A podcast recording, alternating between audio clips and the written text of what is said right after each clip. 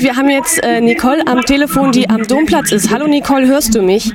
Hallo Maria, ich höre dich. Es tut mir leid, ähm, der Soundcheck hat gerade angefangen.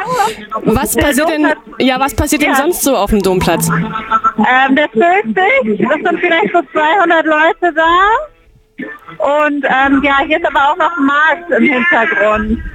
Und du hast mit ähm, Menschen an den Marktständen gesprochen. Ja genau, so eine kleine Blitzumfrage mit vielleicht acht Leuten auf dem Markt. Und manche wissen gar nicht, was es mit der Demo überhaupt auf sich hat. Ähm, andere haben aber auch eine Meinung dazu. Und was sagen die so?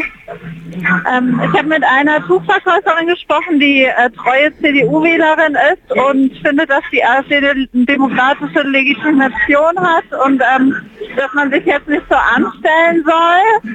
Wegen den Verkäufen macht sie sich weniger Sorgen, aber es gibt auch äh, andere, eine Blumenverkäuferin und eine Käseverkäuferin, die, mh, die die Demonstration berechtigt finden, aber ähm, sich gewünscht hätten, dass sie morgen oder später stattgefunden hätte, weil die befürchten, dass sie so weniger verkaufen.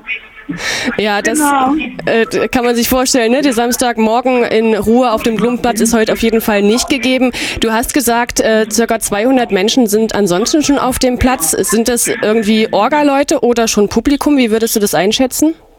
Äh, ich würde sagen, es ist eher Publikum, diese 200 Menschen, weil sie schon eher in Richtung Infostände strömen. Also die Linke hat hier schon einen Infostand und es gibt auch schon Getränke, alkoholfreies Bier und Kaffee. Ja, genau.